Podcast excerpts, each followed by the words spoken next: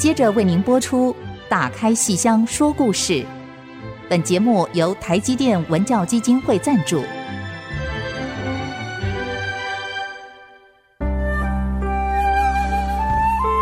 打开戏箱子，看见台上的精彩一刻。戏箱子里还有许多你不知道的喜怒哀乐、悲欢离合。让戏曲专家王安琪、罗世龙和您一起打开戏箱说故事。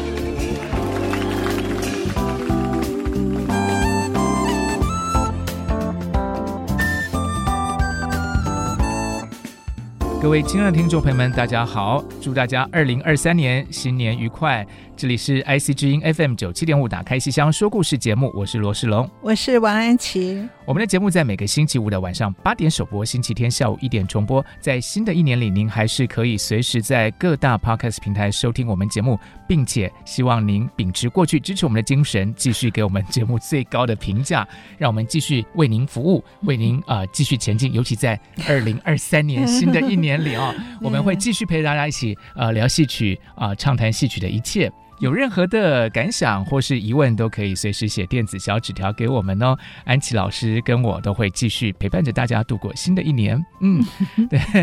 其实我们节目在最近这段时间以来，跟大家谈了很多关于昆曲的事情啊、哦。对。昆曲的前世今生。那么从最早的呃四百多年前，然后、呃、一路讲到、嗯、最近讲到了就是二十世纪中期了。对。哦，上次我们讲到说这个一出戏救活了一个剧种。对。哦，那一出戏的名字。字叫做十五贯，而且呢有这个。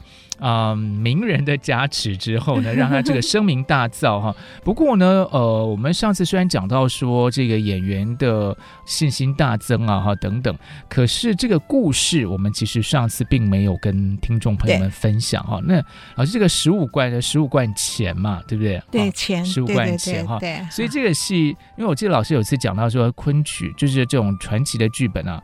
那个戏名啊，常常就是要不就是一个地名，或是就是一个东西。对对对，对，因为好像因为故事很长，所以你要非要个东西把它串起来。对对对。所以这个是用十五贯钱去把故事串起来吗？还是说他做了一些改动呢？啊，其实他原来这个在明末清初的时候，剧本是叫《双雄梦》，两头熊。两。是吗？不是，不是，讲起来有点可怕。姓熊啦，哦哦哦，熊有蓝，熊有。我想说是两头熊，怎么一回事？这样兄弟两个，兄弟两个的故事哈。那么后来那个那个剧本很长，而且中间有一些啰里啰嗦的哈。那么现在呢，呃，在一九五六年，这个周传英跟王传松他们两个人呢，他们自己在那边捏合啊，然后剪接啊，变成了一个短短的大概三小时就可以演完的一个昆剧。十五贯，它剧名就叫十五贯，就扣紧这个十五贯钱来串起整个故事。那么这个戏在昆剧史上影响非常重大。我们上次提到过哈，就是这一出戏救活了整个的昆曲。嗯、昆曲本来已经死亡了，可是因为一九五六年这出戏的演出，而使得昆曲由前世转入今生，有了昆曲的当代。我们说当代的昆曲就是从一九五六的十五贯开始，这样讲起来，好像这部戏是一个非常非常伟大的巨著哈，堪比这个《牡丹亭》吗？好，那我们来听听他的故事是怎么回事哈。呃，他是一出来呢，是一个卖肉的。好，卖肉的他叫油葫芦，卖肉的他有一个收养的女儿，那么养父女两个人感情也蛮好的，可是家里面很穷，那么感情很好，然后这个养女呢，每天在家哈等着爸爸从菜市场回来，结果那天这个养父啊很晚很晚了都没有回来，这个养女苏姑娘啊就很担心怎么回事，后来终于到很晚了，她爸爸回来了，醉醺醺的。这个卖肉的油葫芦哈，醉醺醺的，然后跟他这个养女说：“啊，我呀，我去哪儿了呢？”然后他身上背着十五贯钱，他把这个钱呢往桌上这么一摊，然后就说：“我把你卖了。”这就是你的卖身钱，明天一早人家就要来把你这个人接走了。”说完，他不是本来已经醉醺醺的了吗？说完，他就倒下去就睡着了。而这个苏姑娘待在那边看着十五贯钱，待了半天，心里想：终究不是亲生的，竟然会把我卖了，卖十五贯钱。我也不知道是被卖到哪里去，我怎么能够任凭这样？我的人生怎么能走到这一步呢？可是我无亲无眷，我要逃到哪里去？哎，后来一想，我在高桥那个地方有个姨母，虽然不常往来，可是总算是亲人。要不我连夜就逃去高桥找我的姨母吧。于是这个苏姑娘决定打开门。月黑风高，他也不怕，他就要往高桥而去。可是走了一段路以后，看到一个三岔路口，他不知道哪条路是往高桥。哎，正好这时候旁边来了一个青年商人。嘿，你看这里面就有戏了吧？对不对？嗯、好。一个青年商人，他就去问这个青年商人：“请问往哪条路是高桥？”这个商人就跟他说：“哦，你要去高桥啊？我也要去。我呢是出来做生意收账的。我现在账目已经收齐了，我的老板在高桥等我。那你不认得路，你就跟我一起走好了。哈、啊，有戏吧？哈、嗯。于是这对青年陌生男女就在深夜。一路同行往高桥而去，走着走着，天光渐亮。然后忽然听到后面擂鼓呐响，他们回头一看，是什么人呢？原来相约地保四邻八舍衙役捕快全部都围了过来，他们两个人待在原地，而这些衙役捕快冲过来把他们团团围住，然后四邻八舍就叫着。奸夫淫妇，我们终于把你们抓到了。然后他们两个人吓死了。我不是奸夫，我不是淫妇。然后那个四邻八舍就问：“你要不是奸夫，你怎么会带着这个淫妇一起在深夜赶路呢？”然后你看你，好显然。是你的养父不赞同你跟这个奸夫一起走，所以你们把养父杀了。然后这个女孩子就说：“我没有，我没有杀死我养父。”然后四邻八舍就说：“你要没杀人，那你养父怎么会死的？”他说：“我不知道。”然后他们就说：“你们一定是把养父杀了，偷拿了养父的钱，然后跟奸夫逃走。看奸夫身上有什么？他肩膀上背的是什么？然后扯下来一看，哇，十五贯。”就那么倒霉，就刚好是十五贯钱。于是人证物证好像什么都拿到了，这两个人呢就被带到县衙里面去了。好，那很有戏哈。嗯、然后呢，我们看这个县太爷要怎么样审案，这就更绝了。这个县太爷呢，倒也不是一个小丑，不是小花脸，不是那个我们印象中的贪官污吏。他也是个书生，一个老书生，可是他审案子呢，有他的脑内小剧场，他不知道怎么审案的，他就叫他们两个人好跪在他前面，他就说叫这个苏姑娘抬起头来，他就好像好像要相面一样的哈，仔细观察一番，然后他就自己自说自话，说了这么一段念白。看他艳如桃李，岂能无人勾引？年正青春。怎会冷若冰霜？他与奸夫情投意合，自然要生比翼双飞之意。父亲拦阻，因知杀其父而盗其财，此乃人之常情。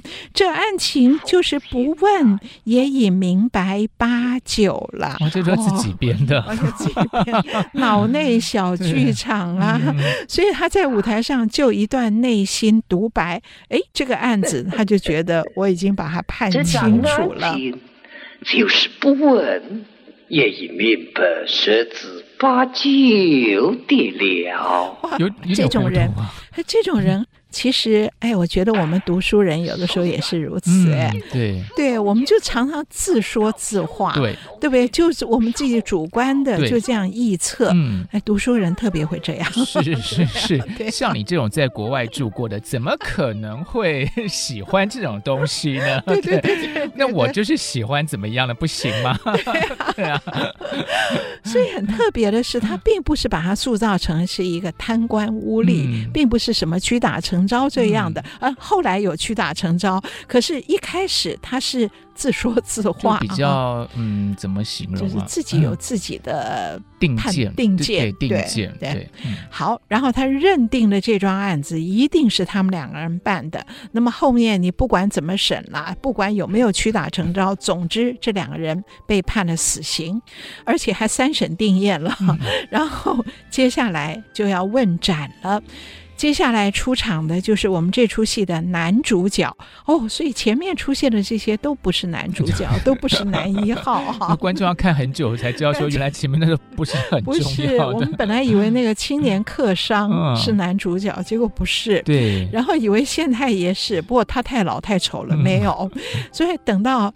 监斩要问斩那天，监斩官出来了。嗯、监斩官叫邝忠，邝青天。和邝忠出来了。哎，原来这才是我们的男一号，是周传英。嗯、好，是传字辈的周传英，他演主角，他的角色是监斩官。他也做过很多次。监斩官很简单呐、啊，要做的事情就是出来，第一件事是验明正身，不能够杀错人。嗯、好，验明正身之后，你就拿红笔往那个斩那个他们的名字上面画一个圈，往下一抛，好，那就好啦，那就斩啦。斩完你带着人头回去向你的长官复命，监斩官的工作就完了。嗯、可是。今天这个矿中拿起朱砂红笔，要在两个人的名字上画一个圈，写一个“展”字的时候，迟迟下不了笔。为什么呢？他自己不想画呢，还是有什么神奇的力量控制住呢？是，我们我们先卖个关子，待会再跟大家揭晓答案。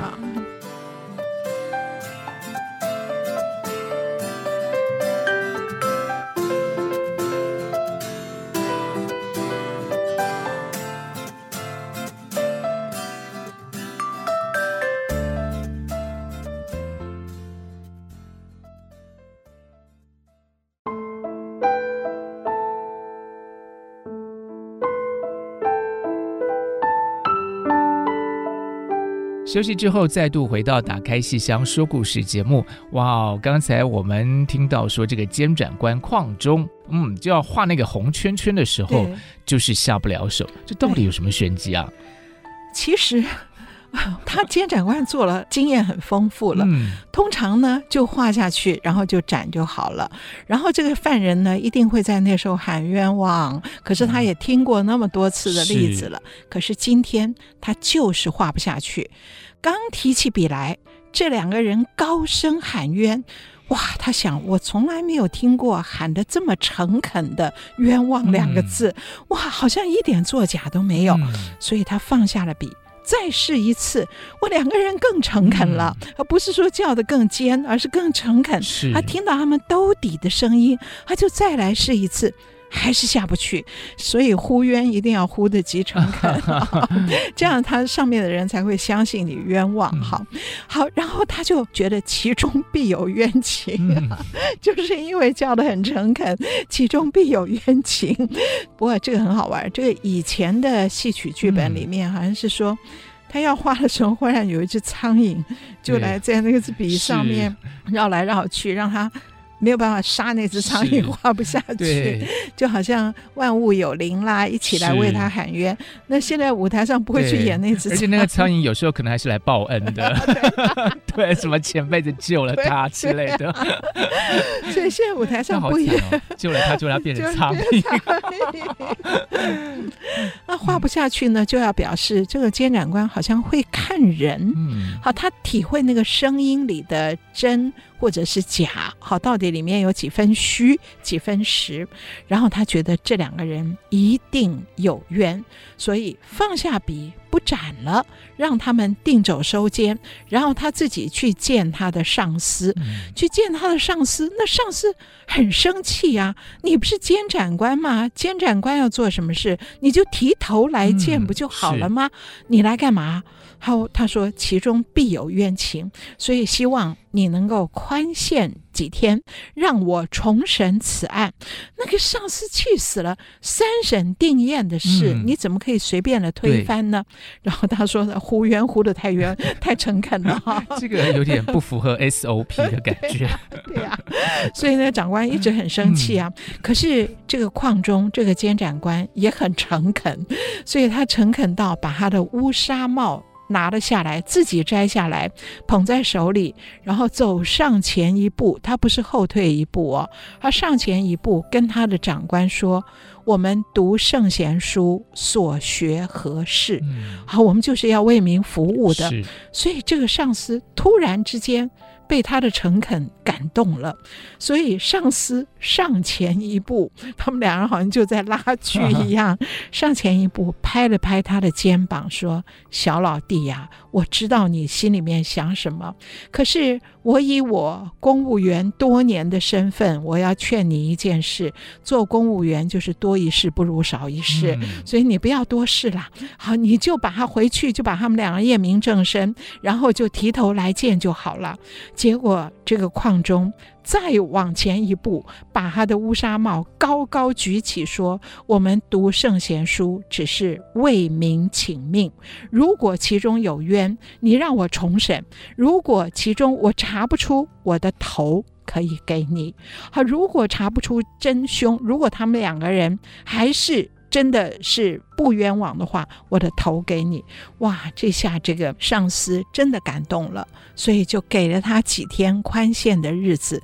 当然，结局就是如果你查不出来，你是要命的哈。然后矿中立刻掌握了时间，回到凶宅，回到凶宅去重审，而且带着那个县太爷一起去。那个县太爷觉得怎么有这么多事的人呢？而且明明三审定验了，为什么还要叫我们重回凶宅呢？啊，所以那个那个县太爷在旁边是怎么看他怎么不顺眼。可是矿中很仔细的办案，搜查每一个角落，结果竟然在床底下搜出来了几罐钱。哇，他想这不对，好，然后他就问，问说这是钱，这是什么？那现在也说这钱呐、然后这有什么什么不对吗？然后矿中认为他们家家徒四壁，好不容易说所谓卖女儿啊，或是什么啊，弄来十五贯钱，其实后来他已经查来了，不是卖女儿，这个卖肉的养父是跟女儿开玩笑。他是喜欢说笑的一个人，其实他是借来的钱做生意，嗯、可是他逗他女儿说：“我把你卖了。”所以真是开玩笑，结果害了自己的命。是，也没事，不要随便开玩笑。没事，不要随便开玩笑。因为对，有些玩笑是开不得的。对，对罗世龙很爱开玩笑，不过还好你开的都是都是可以开的玩笑。对呀、啊，我不会说什么我把你卖了，然后换了什么钱这样子。对，很好玩。对，我只会说我把那个戏票卖了，然后换了 换了多少钱回来，可以去干嘛干嘛？对，好，然后他一看说他们家家徒四壁，好，那么还要跟人家借钱？如果十五贯现在不是全都在那个客商身上吗？他们家怎么还可能有这些钱？所以那个拥有十五贯的客商恐怕不是凶手。嗯，然后他就仔细的查访，说你们这个左邻右舍。有没有谁是这边的惯妾？然后，哎，他们就说有一个人游手好闲之辈，叫娄阿鼠。哎，怎么不见了？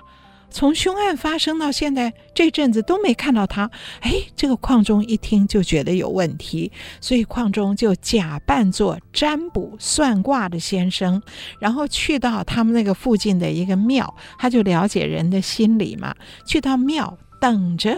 这个楼阿鼠自己来求神问卦，所以这个矿中自己扮作占卜的人，所以演出了后面很有名的这段防鼠测字。嗯，好，他用看透人性的办法，然后来查出来，原来这个真凶竟然是穠阿鼠，而不是那个客商。嗯、那他怎么测字呢？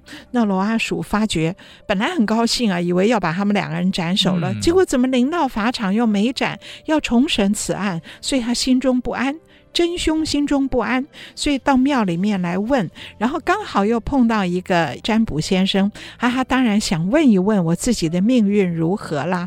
那占卜先生就说：“那你写一个字给我。”然后呢，他不会写别的字，他的名字叫娄阿鼠，他就写了一个“鼠”这个字。然后这个占卦的先生一看就说：“我知道。”你是不是偷了人家的东西？哦，他他就从椅子上跌下来。你怎么知道？你怎么知道我偷了人家的东西？因为老鼠爱偷嘛。而且你偷的是个姓尤的人家。我们别忘了那个卖肉的养父，被杀的养父叫尤葫芦。哇，这个这个龙阿鼠更是吓得在椅子上面翻碟。你怎么知道我我偷了姓尤人家的东西？老鼠爱偷油嘛，小老鼠偷油吃，嗯、所以他完全是掌握到人性，嗯，他看透人性，做官就要这样，好，所以用这样的方法把这个案子给破了，然后为那对陌生青年男女洗血了冤枉，好，这就是十五贯。哎，这个故事精彩吗？哎，不算，嗯、不能说完全不精彩，可是它是一部旷世巨著吗？不是，好像就是一般的审案嘛，嗯、公案剧啊，冤案呐、啊。可是为什么这个戏会一出戏救活了一个剧种呢？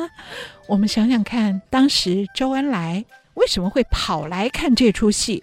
一定对这个戏的内容有所闻，他才专程来看。嗯嗯、看了，然后毛主席为什么也会在周恩来来的前一天？我说过了，我稍微把这个故事讲的戏剧性一点哈，也许未必是谁先来谁后来，嗯、我稍微把它讲的戏剧性一点。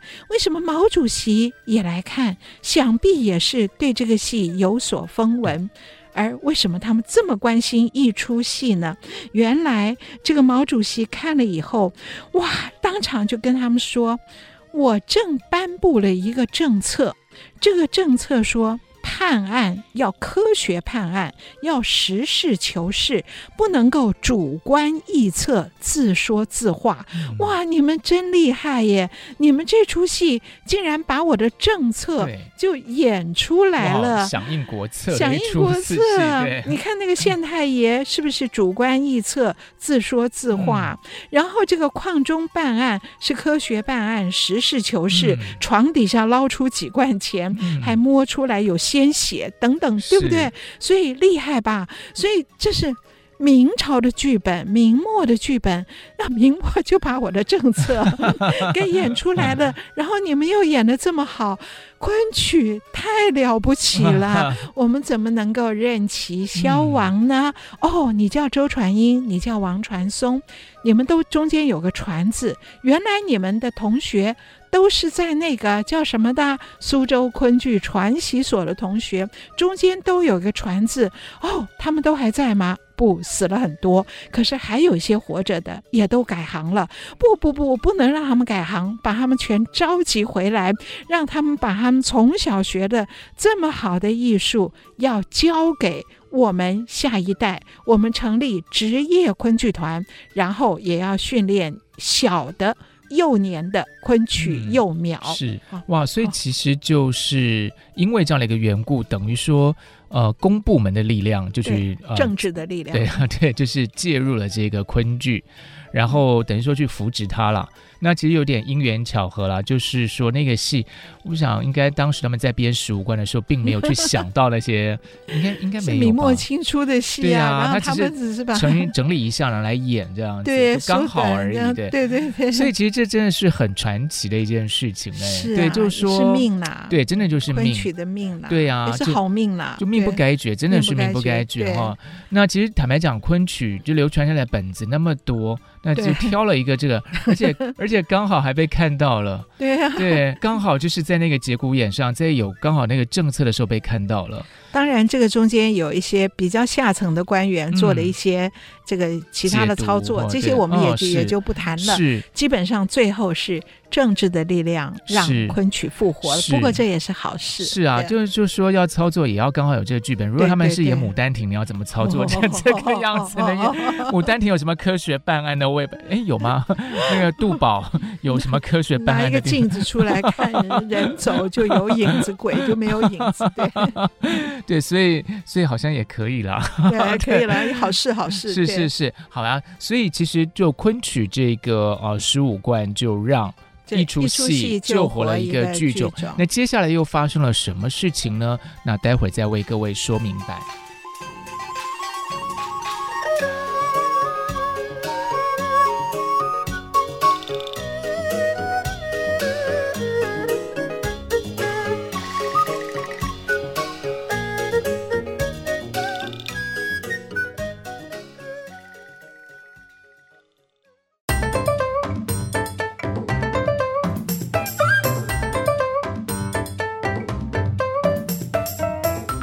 欢迎大家继续收听《打开戏箱说故事》。哇，今天呢，我们在节目的上半段跟朋友们分享了昆曲十五贯的一个故事哈。那也就是因为这出戏的演出，所以哎，刚才老师有特别提到说。政府就要求说要继续去发扬它，然后成立了职业剧团。对，哦、不过我要再强调一下，嗯、我是把整个事情讲的很戏剧化，嗯、因为呃，一九五六年这件事，可是前一年已经有浙江昆剧团了。哦、不过整个。昆剧的复活绝对是十五贯这出戏，让他整个的被领导看到，然后用政治的力量让他成立了许多职业昆剧团。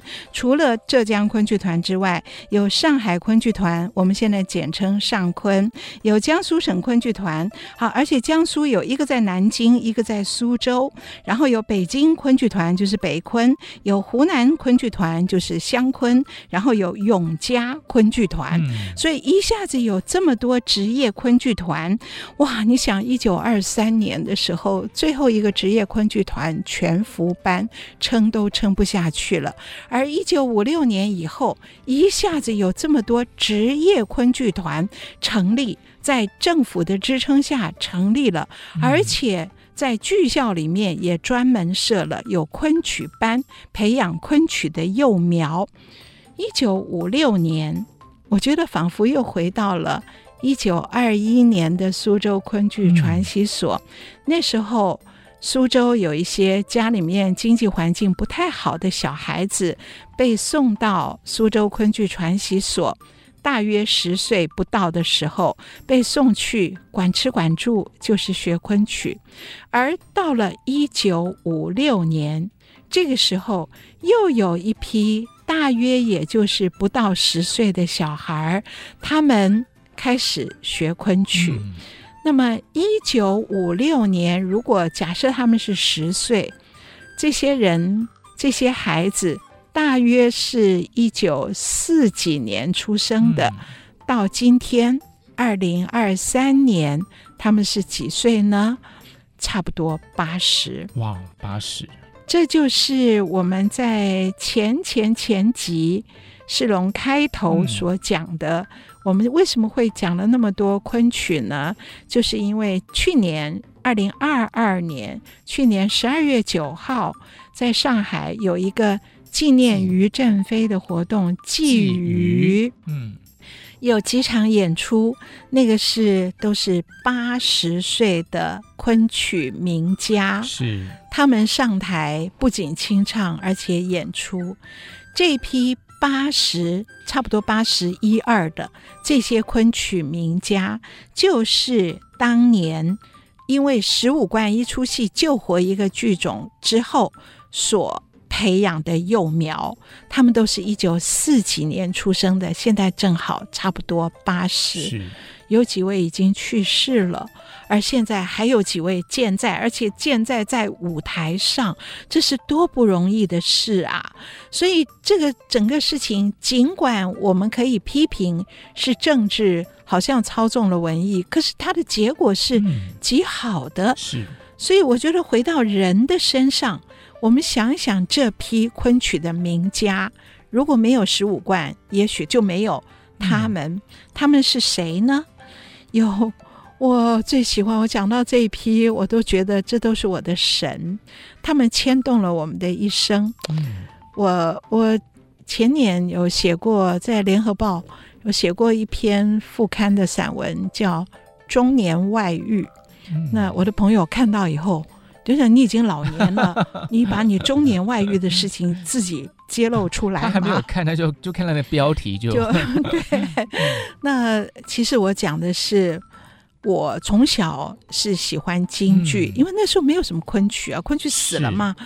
而到中年，到我四十，我这不到四十岁的时候，我开始看到了职业昆剧演出。嗯啊，我觉得我外遇了，所以我我那篇文章在写这个，所以大家也可以知道，昆曲对像我这样在台湾出生的人而言，它真的是一个牵动我们整个情绪的一个非常特别的一种艺术的形式，嗯、就是由这些昆曲名家开始。嗯呃，从上海的昆曲名家，上海昆剧团上昆，好，从他们开始，有我最崇拜的蔡正仁老师跟岳美缇老师，他们两位都是小生，好，昆曲的头牌的行当小生，可是他们两个人稍有不同，当然一个是男的，一个是女的，蔡正仁是男的，那个岳美缇老师是女的，而且他们在小生里面又略有不同，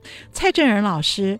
比较偏向官声，嗯，而岳美缇老师比较偏向金声，好，嗯，就是那种才子佳人的书生。那么官声呢，常常会挂胡子，就是像长生殿那种。唐明皇，明皇对，嗯，所以一个蔡皇，一个岳帅，哇哦，哦，上昆这两位小生，真是同为小生，嗯，一样都是顶级的，嗯，然后各擅胜场，我好佩服他们，嗯，而且我。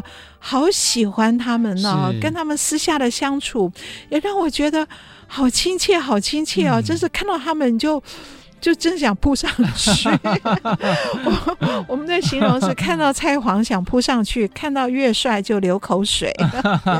真的好喜欢他们。京声就是像那个什么《玉簪记》里头的那个，对《玉簪记》的潘必正，然后柳梦梅也是啊，哦、就文人精、嗯、文士精，所以都是书生。嗯啊，等于是还没有功名，还没有考取的。嗯、那一旦考取了，做了官，那就是官声了。哇，那个官声可以写做官的官，也可以写带着官那个皇冠的冠，嗯、反正都是有有那个像黄袍加身的那种样子。所以年轻的时候就是流口水，然后等到当官的时候，我们就想扑上去。对啊，你想想看，那个蔡正仁老师的。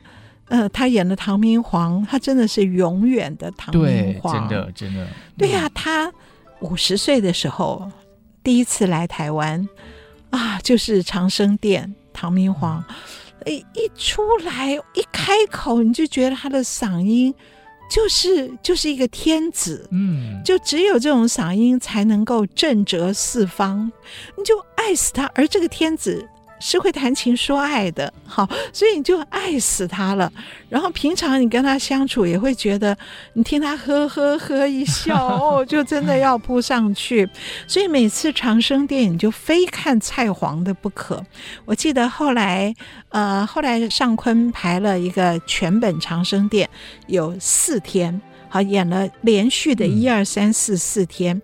那么。那个时候蔡老师大概都六十岁了，所以就不能让蔡正仁老师演四天太累了，所以就前面两天是比较年轻的演员演唐明皇，第三天跟第四天才是蔡正仁。可是前两天我看的时候，我觉得就不够满足啦哈。那我也记得我头一天从国家剧院出来，我就碰到一个非常喜欢昆曲的一个学生，他也前不久登台唱那个郑洁文，还远远的张开。双臂向我扑来，他不是扑向唐明皇，而是说这不是我的昆曲，是。就是说我我们喜欢的是蔡正仁的昆曲，唐明皇这个角色不是不是一般年轻人可以演的，也不是一个随便人可以驾驭得了的角色，对、嗯、对，好容易等到第三天啊、哦，蔡皇登场了，然后可是他。六十出头了，而且他膝盖不太好，嗯，眼睛也不太好，好像他有一个眼睛的视力很差，嗯、然后膝盖那阵子非常的不好，所以他在台上如果啊这个对天明是七月七日长生殿跪下去啊。站不起来了，要那个杨贵妃把他拎起来。可是我觉得，即使是杨贵妃把他拎起来，我还是爱死他。是，我还是要这个唐明皇。就是、哦、是那看完这一场之后，郑洁文有没有在扑向您说 这就对了，这就对了，这就对了？有啊，我们大家都是这个感觉呀、啊。哦，所以真的永远的唐明皇。杰文，如果你在听我们节目的话，请记得写小纸条给我们，给我们确认一下这件事。洁文，杰文，杰文，郑杰文。对，请记得留字条给我们，给我们证实一下。下 哦，真的是太爱蔡老师了。嗯、然后岳美缇老师也是。哎，我我我们我们本来是在讲一九五六年的他们 哈，没关系，我们跳一下。是一九五六年的时候培养出他们，嗯、而他们来到台湾演出是他们五十岁的时候，嗯、所以我们第一次在现场看到他们。他们已经是五十了，是那个时候他们在上海没有什么观众要看他们呢，很冷落的。可是来到台湾，最好的观众在台湾，嗯、他们整个都有劲儿了。是我记得那时候有请呃岳美缇老师跟张敬贤老师一起到，我那时候在清华中文系嘛，请他们到清华来演讲啊，那个。那时候在中央大学的康来新老师还专程从中立来清华听他们两位的演讲。后来讲完了以后，康来新老师举手站起来说：“我今天听的不只是一出戏的解说，我听到了整个艺术的真谛，看到了整个文学的一个精神。”哦，当时好感动哦。而同学的反应，后来同学告诉我。岳美缇老师走进来的时候，因为之前我们一直在说岳老师多棒啊，怎么怎么，嗯、就他一走进来的时候，大家就很失望，因为他那个头发乱七八糟。岳老师很朴素的，新竹的风吹坏了，也是吹坏了，而且他本来就没有梳好，就他就他在很自在的就这样走进来了，大家觉得好像那怎么一个头发乱七八糟、没有 settle 的一个人，怎么就进来演讲了？可是等到他。一示范那个眼神，哦、哇！那全场就被他吸引住了，然后就了解我所说的不是假话哈。嗯、所以真的是一个艺术家，而且我觉得可能是岳老师有心的哦，就是我不要做打扮好的样子进来，我就是我平常的样子，嗯、家常的，好像家庭主妇一样，我来了。可是我一表演起来。角色上升，昆曲上升，嗯、我就不一样了。是那个专业感就出来就出来了。嗯、对、哦，好喜欢他们哦。是啊，其实我觉得，呃，老师讲的那个第一次看到他们是有带去九零年代，一九九二刚开始，就我们节目之前有提到过，对，有提到过。对，蔡老师跟呃华老师就是在台北相呃，那个是另外大概、呃、相会在台北相会，相会的那对，一九九二年十月是。华文怡老师是一九九二年十月初，嗯，蔡正仁他们整个上海昆剧团是一九九二年十月底，中间隔了两个多礼拜，不到三个礼拜，差不多是那一段时间的事情，对呀、哇，令人回味无穷。那时候他们都五十岁，是。我们才三十几，嗯、哦，我们真的外遇，中年外遇，不但老师外遇哦，我觉得呃。学生哎，学生那时候，你那时候不是就后来就？我说学生那时候还没有结婚，所以他们没办法外遇。那个人家怎么形容？初恋。好，那我们先休息一下，待会儿回来。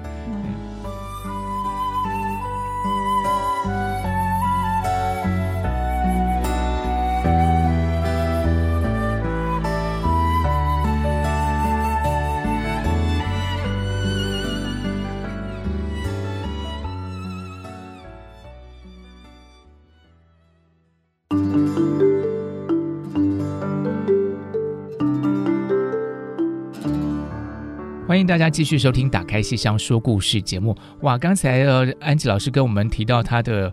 三十多岁时候的一场外遇的经验，对，对 老是想扑倒的人，对呀、啊，我想扑倒还有我流口水的人，嗯、其实每一个我都爱啊。那那有扑倒的，有流口水，接下来还要怎么办呢？壁咚，壁咚的，通通都爱。你看我都会注意到他们很多。嗯，我们刚刚讲了说，请岳美缇老师跟张敬贤老师。嗯、张敬贤老师不是昆大班的，就是不是一九五六年。第一期的，昆大班就是指那个第一期的，对，就是蔡正仁他们那个今年八十岁的张敬贤老师是昆二班，稍小一点点，当时他也四十五了，那个应该四十五六了，那个然后岳美缇老师他们是五十岁，可是哦。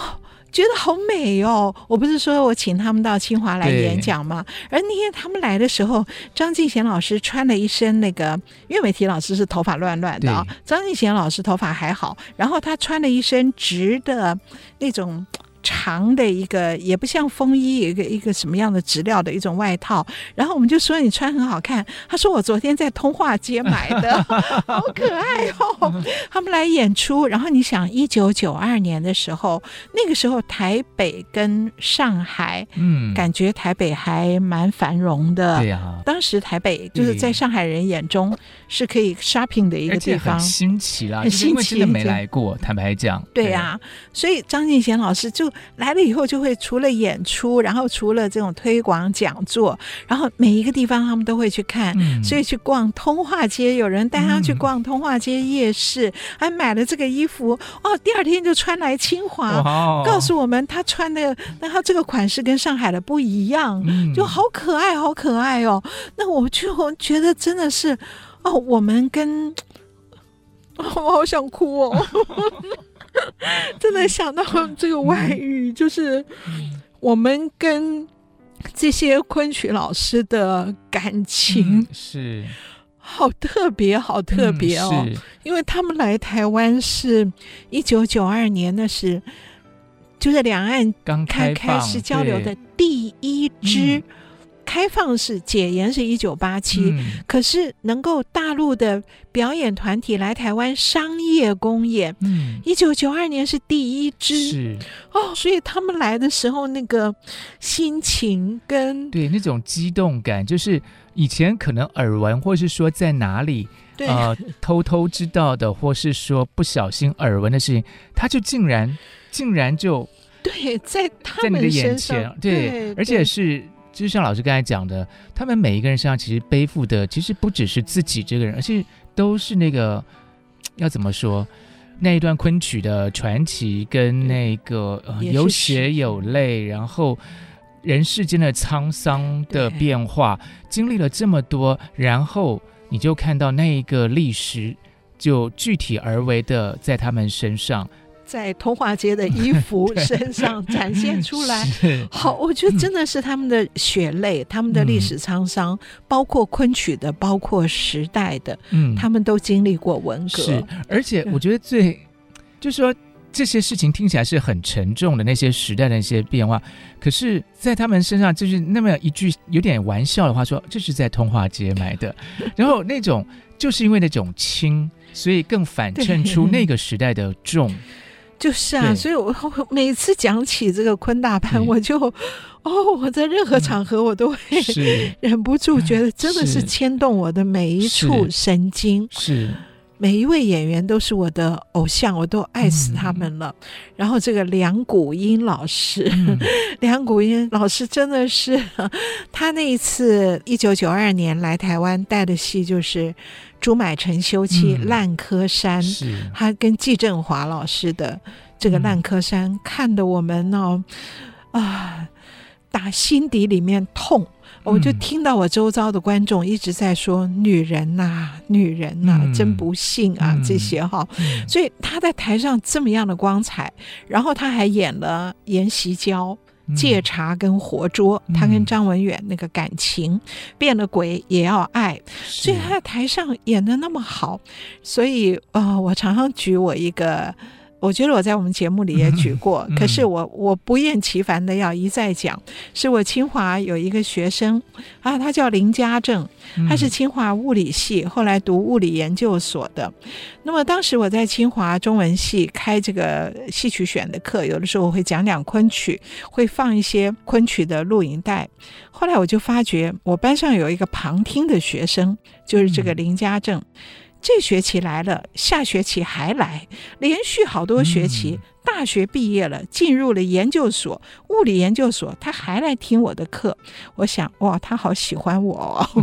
后来我发觉不是，老师，老师没有把他当掉吧？没有，没有，大家一起来。他他修过一修过一次，然后就旁听。嗯后来我发觉他是喜欢两股音，哇，他好爱两股音哦。然后可是我一学期会放两股音的那个 DVD 哦，也顶多是半个钟头。嗯、我每次讲元杂剧，讲到那个朱买臣休妻的故事的时候，嗯、我会用昆曲的这个烂柯山来做例子，我也顶多放这么一小段。可是他会坐在我课堂上听一学期，他说我。就为了要等每学期你放梁阿姨，他自动叫她梁阿姨，你放梁阿姨的影像，然后你赞美梁阿姨，然后同学一起这样抬着头痴痴望着梁阿姨。我每学期都在等那一刻，他好爱她哦，然后爱到呢，他从清华的物理研究所毕业，当完兵以后，我问他你要到哪里去，他说我要到大陆。去做台商台干。哈，哦、然后我问他，你为什么不进新竹科学院去？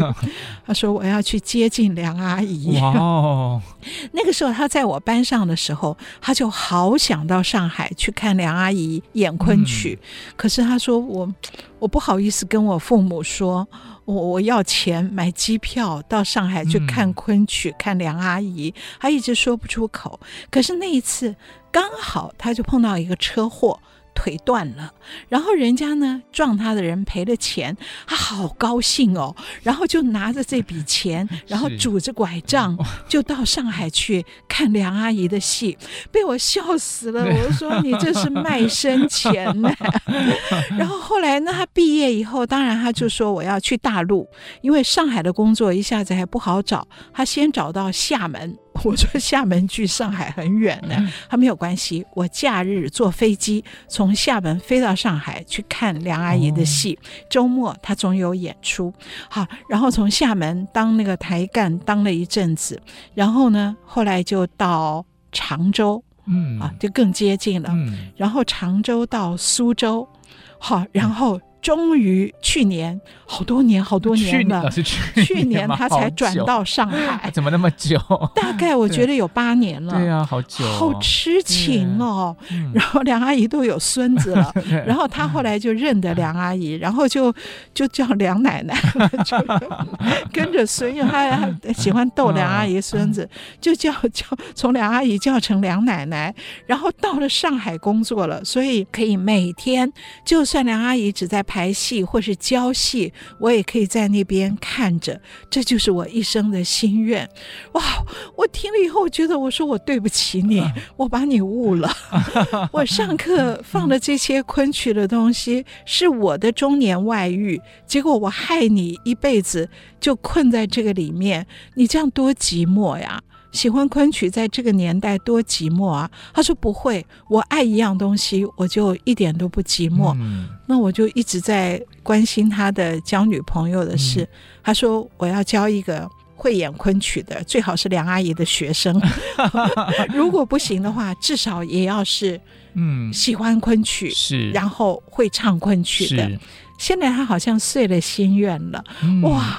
哇我就看到以后，我就稍微的安心一点。是可是，我想我还是罪过，就是 老师的外遇成就了学生的 first love。我就我的天哪！我不知道是害了他还是，嗯、可是能够让这个艺术真的有一个像鸦片一样。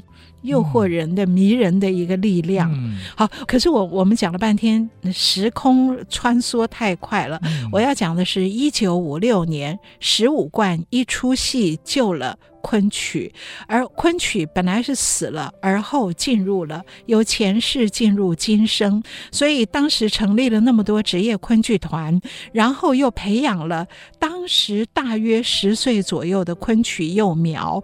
这些当时十岁左右，一九五六年十岁左右的昆曲幼苗，现在大概都八十岁了。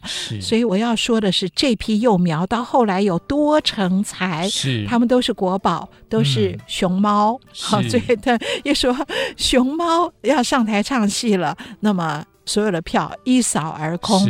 蔡正仁、岳美缇、梁谷英、王之权、刘义龙、张明荣、嗯、方洋，还有一个。就是华文怡，是。那么华文怡是一个很独特、更传奇的。是。我们之前谈过它，可是，在这一段整个昆曲的历史里，画美人，我们还是要在下次再跟他们再勾连在一起谈一谈。好，这昆曲的故事永远这么精彩，我们都还没有说完哦。下次要再继续跟我们一起来听这些昆曲的故事。嗯、打开戏箱说故事，我是罗世龙，我是王安琪，我们下次再见，拜拜。嗯，拜拜。本节目由台积电文教基金会赞助播出。台积电文教基金会深耕文化经典，引动艺术风潮，与您共筑美善社会。